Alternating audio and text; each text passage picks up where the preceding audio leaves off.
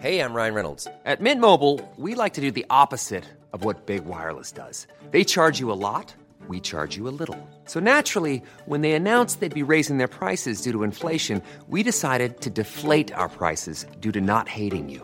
That's right. We're cutting the price of Mint Unlimited from $30 a month to just $15 a month. Give it a try at mintmobile.com slash switch. $45 upfront for three months plus taxes and fees. Promo rate for new customers for limited time. Unlimited more than 40 gigabytes per month. Slows. Full terms at mintmobile.com.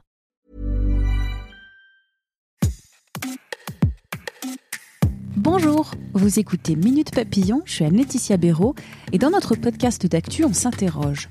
Quelle éducation donner aux enfants pour éviter qu'ils grandissent dans une masculinité toxique? Comment leur donner des clés pour réduire les normes de genre inégales, déconstruire les stéréotypes, leur inculquer aussi le respect des filles, le respect du consentement?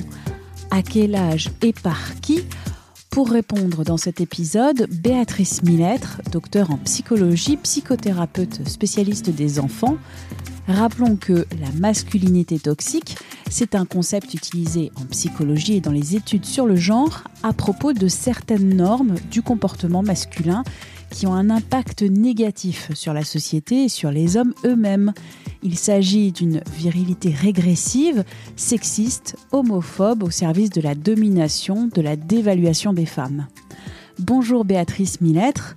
Quelle piste dans l'éducation des enfants pour lutter contre cette masculinité toxique? Il faut qu'il y ait une prise de conscience des parents. Si on veut que les enfants puissent être euh, éduqués, il faut que les parents le veuillent. Ça, c'est la première étape finalement. Et à ce moment-là, quand les parents ont cette conscience, finalement, ça va se ressentir à tous les instants dans la vie de leur famille. J'ai envie de dire. Donc, ils vont pouvoir rebondir sur euh, un sujet dans un, dans un dessin animé, une phrase qui paraît anecdotique dans un livre d'enfant, euh, je sais pas quoi, une affiche publicitaire dans la rue, sur n'importe quoi, une, remarque faite par un enseignant, par un copain, par un parent, par un, quelqu'un de la famille, un parent de copain, enfin, etc., etc. Et donc, ça veut dire que ça va être de tous les instants, j'ai un peu envie de dire, en étant exigeant et en laissant rien passer. Et en explicitant pourquoi on ne laisse rien passer et pourquoi c'est pas bien la compréhension, la destruction de certaines normes stéréotypées. Vous dites donc c'est dès l'enfance, même si l'enfant n'a pas forcément toutes les clés sur euh, les normes stéréotypées de genre entre petites filles et petits garçons.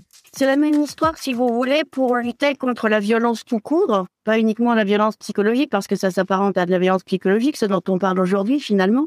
Pour lutter contre la violence de votre enfant, quand il vous tape, vous le reprenez immédiatement. Si vous partez avec l'idée que un garçon, il a le droit de taper parce que c'est un garçon, ou la petite fille, la petite sœur qui se fait taper par son frère plus petit, plus grand parce qu'il est une fille, c'est un garçon, il est viril et on le laisse faire, on va pas attendre qu'il ait 7, 8 ans, 9 ans, 10 ans, 12 ans pour lui expliquer que c'est pas bien les parents, a priori, vont réagir tout de suite, immédiatement, sur chaque comportement, attitude qui n'est pas conforme à leurs valeurs, à leurs attentes finalement.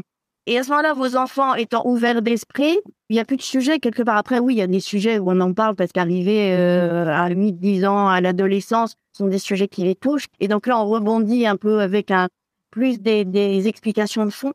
Mais je pense très honnêtement que ça passe par une éducation de tous les instants dès tout petit. Vous insistez sur euh, l'entourage familial, euh, les parents, mais aussi, est-ce que ça passe aussi par une éducation et des attentes similaires entre les frères et les sœurs, ou encore un partage équitable euh, des tâches domestiques? Donc un exemple donné par les parents aux enfants. Oui, bien sûr. Et le terme est exactement celui que vous venez d'utiliser, qui est l'équité, et pas l'égalité, ce qui ne devrait rien dire. C'est vraiment de dire, bien en fonction de, de l'âge de chacun dans la fratrie, chacun participe. Les parents, en fait, si vous voulez, je pense, ont peur quand on, sort du stéréotype de genre, que pour le coup, si leur petit garçon joue à la poupée ou leur petite fille va jouer au, camion, que ça devienne euh, des garçons manqués ou des filles manquées qui vont être trans, qui vont être je sais pas quoi, et, que euh, voilà. Donc déjà, cette idée-là, il faut la déconstruire en expliquant d'une part que c'est pas parce qu'on joue à la poupée qu'on sera euh, gay plus tard, et d'aller encore plus loin, dire mais qu'est-ce que ça peut faire? Et, et, là, on est sur une, une, égalité de genre, finalement, de dire on est, on est homme, on est femme, on s'identifie comme homme, comme femme, comme non-binaire, et peu importe. Et je crois derrière ce, cette masculinité, il y a tout le poids de, de l'histoire, bien évidemment, hein, mais il y a aussi la peur des parents. Il n'y a pas que les parents, il y a aussi euh, les proches, euh, les grands-parents, les oncles, les tantes, et cet entourage qui est souvent euh, pétri des meilleures intentions du monde pour les enfants de soldats de bois et de petites voitures pour les garçons et de poupées pour les filles. Donc c'est difficile aussi de lutter contre son propre entourage qui est pourtant pétri des meilleures intentions du monde. Oui, c'est vrai. Si les parents finalement ont cette conscience et que ça fait partie de leur valeur de transmettre cette ouverture d'esprit à leurs enfants, eh bien, si l'oncle euh, Arthur ou la tante euh, Berthe ou ce qui vous voulez leur dire, mais pourquoi tu joues avec un camion, tu es une fille, mais pourquoi t'as pas un soldat de plomb, t'es un garçon? Eh bien, c'est le rôle des parents de rebondir en disant oui, mais tu la connais, la tante Berthe, tu me connais, l'oncle machin, tu connais ton cousin, tu sais comment ils sont, c'est pas grave, laisse-les dire. De leur apprendre dès tout petit d'ailleurs à prendre leur entourage tel qu'ils sont, mais avec recul aussi. Ne continuer à les aimer parce que c'est la famille, c'est pas gênant, mais euh, les aimer pour ce qu'ils sont avec leurs limites, avec effectivement leurs stéréotypes, avec leur, leur homophobie, avec euh, tout ce qu'il y a derrière. Voilà, euh, je laisse glisser parce que c'est pas grave. C'est aux parents d'apprendre aux enfants à avoir ce recul aussi, c'est ça? Il faut rebondir sur tout, sauf que ça peut être difficile de rebondir ou de réagir sur tout, euh, sur l'environnement extérieur, les publicités, les réseaux sociaux, les films qui diffusent et qui véhiculent des, clichés sur le genre. C'est une lutte sans fin. Et parfois, je pense que les parents peuvent être démunis par rapport à, tout cet environnement extérieur. Que vous dites est très juste je vais vous répondre en disant euh, de manière tout à fait simpliste, si vous voulez, c'est le rôle d'un parent. J'ai envie de dire, c'est bêtement, simplement, dans le sens, voilà, c'est le rôle d'un parent qui va rebondir de la même façon sur tous les autres sujets qui les tiennent à cœur. Oui, être parent, euh, ben, c'est un métier de tous les instants. Ça s'arrête jamais. Même quand votre enfant a 20 ans, 30 ans, 40 ans, enfin, je ne sais pas, ça ne s'arrête jamais. Mais c'est comme ça, c'est la réalité. Donc oui, c'est fatigant, oui, c'est énergivore, mais c'est comme ça. Vous avez d'ailleurs parlé de l'école. Il y a eu plusieurs études, notamment anglo-saxonnes, qui ont été développées à propos de l'importance de l'éducation à l'école des groupes de parole pour déconstruire ces stéréotypes au tout début de l'adolescence. Vous, quel est votre avis sur euh, l'importance de l'école, l'importance ou non de l'école C'est l'importance tout court de l'environnement, c'est ce qu'on appelle l'influence sociale. Et donc, pour un enfant, le monde tourne autour de l'école, donc euh, c'est la part prépondérante qu'elle peut avoir euh, dans le développement de tout un tas de croyances, d'attitudes, de comportements et de déconstruction, bien évidemment. Donc oui, ça c'est fondamental. Mais j'ai envie aussi d'insister sur le côté un peu inverse, où des fois, on, voit aujourd'hui dans les crèches, même euh, les enfants, ils ont quelques mois à la crèche, hein, vous avez des affiches marquées euh, j'ai le droit de m'habiller en robe quand je suis un garçon, etc., etc. Et donc, c'est vrai aussi qu'il faut en parler parce que vous avez d'abord des parents qui sont un peu euh, choqués, estomaqués, surpris, et des enfants aussi. Donc, évidemment, on peut pas simplement se contenter de mettre une affiche sur le mur et puis rien en faire. Et quand on n'a pas euh, un environnement euh, familial euh, propice à l'équité, à la reconnaissance du droit des femmes et que les femmes ne sont pas inférieures aux hommes et qu'à l'école, on n'en parle pas forcément, trouver des outils pour se construire. Alors déjà, je pense que vous avez les amis. À l'adolescence, vos amis sont des gens qui partagent a priori un peu les mêmes valeurs que vous, les mêmes questionnements et les mêmes réponses, je vais vous dire. Et puis, on a quand même cette chance, bien qu'on parle beaucoup du malheur et de, toute la destruction que provoquent les écrans, d'avoir les écrans et d'avoir les réseaux sociaux et d'avoir de l'information et d'avoir du soutien simplement quand on voit des gens qui en parlent ou, des, artistes même euh, qui partagent ces mêmes valeurs et, et qui seront peut-être malmenés, mais qui ont cette résilience pour continuer leur chemin. Et ça, pour un ado, c'est fondamental finalement. Donc, il n'y a pas forcément besoin d'avoir euh, un psychologue, un parent bien intentionné. Évidemment, c'est mieux d'avoir des parents plus, ouverts, mais, mais vous pouvez contrebalancer ça.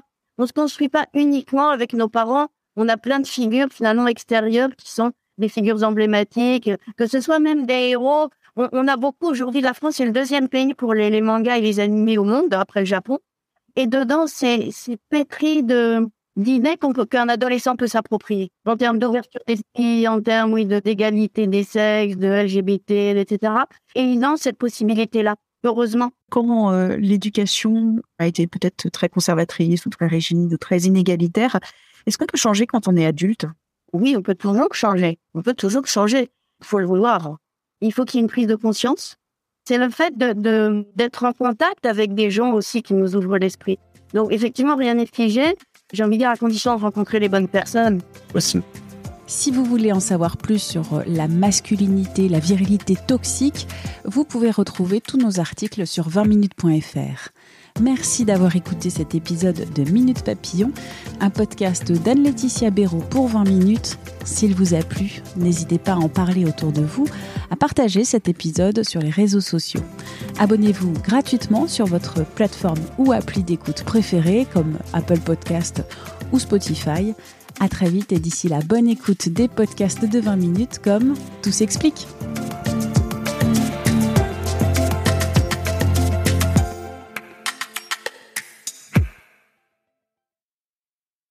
On ne va pas se quitter comme ça. Vous avez aimé cet épisode? Sportif, généraliste, sexo ou scientifique, varié mais toujours bien informé. Découvrez les autres podcasts de la rédaction 20 minutes sur votre application d'écoute préférée ou directement sur podcast au pluriel.20minutes.fr. Et merci de nous avoir écoutés.